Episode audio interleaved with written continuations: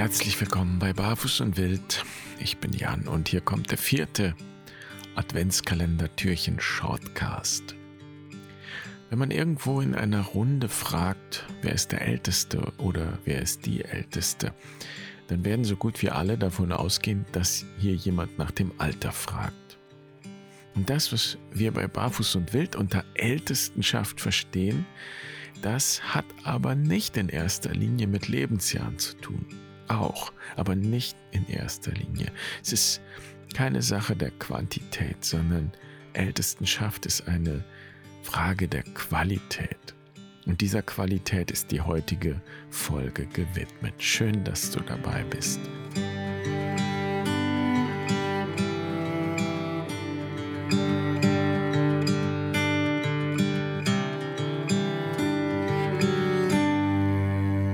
Stell dir vor, das Leben hat zwei Hälften.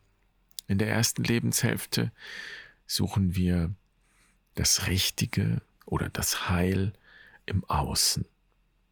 Da geht es darum, jemand zu werden, den eigenen Platz und die eigenen Grenzen zu definieren. Also was ist mein Bereich und was habe ich? Was ist sicher? Und das muss nicht nur materiell sein, es kann auch bedeuten, dass wir uns sicher fühlen, wenn wir einer bestimmten Gruppe angehören, wie auch immer sich das ausdrückt. Aber wenn wir dann in die zweite Lebenshälfte gehen, dann gehen wir nach innen. Denn in dieser zweiten Lebenshälfte geht es um innere Fragen. Vielleicht wird uns an irgendeinem Punkt durch irgendein Ereignis im Leben klar, dass unsere Zeit und unsere Möglichkeiten begrenzt sind. Was ist also wirklich wichtig? Wer bin ich? Wirklich? Und da es sich dabei um innere Fragen handelt, sind wir in der zweiten Lebenshälfte, wenn man so will, immer auch alleine. Das sind Fragen, die können wir nur alleine beantworten für uns beantworten. Und das muss nicht heißen, dass wir einsam sind. Im Gegenteil, die anderen sind ja immer noch da. Aber wir bekommen auch ein Bewusstsein für das eigene, für das, was eben meins ist. Ich möchte mal behaupten, dass viele diese Reise in die zweite Lebenshälfte nie antreten und somit eigentlich auch nie wirklich erwachsen werden. Sie bleiben sozusagen ein Leben lang in der ersten Lebenshälfte, ja, wenn man so will, stecken. Und sie bleiben den Fragestellungen der ersten Lebenshälfte verhaftet. Und deshalb gibt es auch wenig Älteste, die diese Reise nämlich angetreten haben. Wer in die zweite Lebenshälfte reist, macht sich nämlich auf den Weg in das, was wir eben bei Barfuß und Wild Ältestenschaft nennen. Man könnte auch sagen, ein vollständiges oder vertieftes Erwachsensein.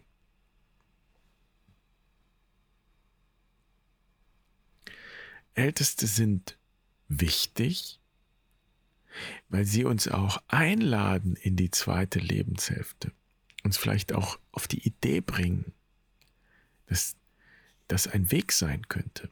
Und sie können auch als Begleiter fungieren. So, Älteste halten die Tür offen. Sie halten die Perspektive der zweiten Lebenshälfte wach. Und sie können auch sein wie Hebammen, die uns dann helfen, eben die eigene Reise anzutreten und den eigenen Weg zu gehen oder zu finden oder sich finden zu lassen.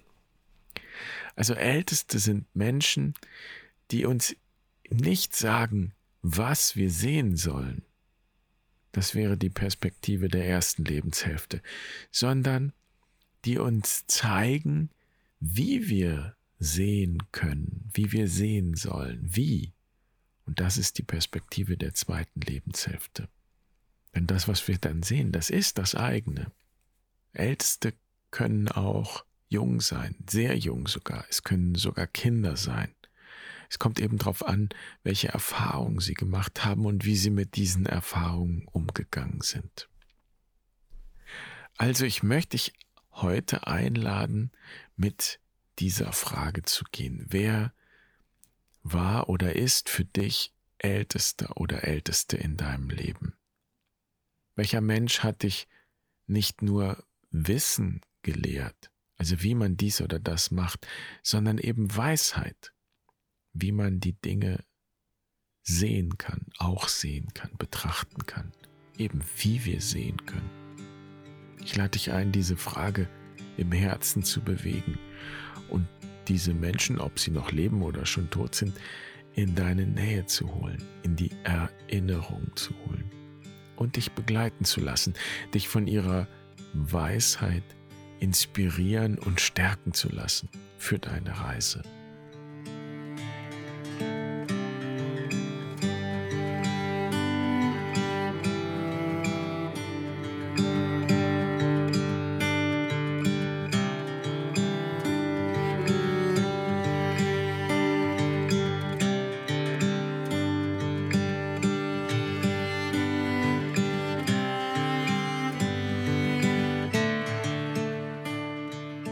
Magst, kannst du auch wieder schreiben. Du findest das alles auf der Website, wenn du dem Link folgst.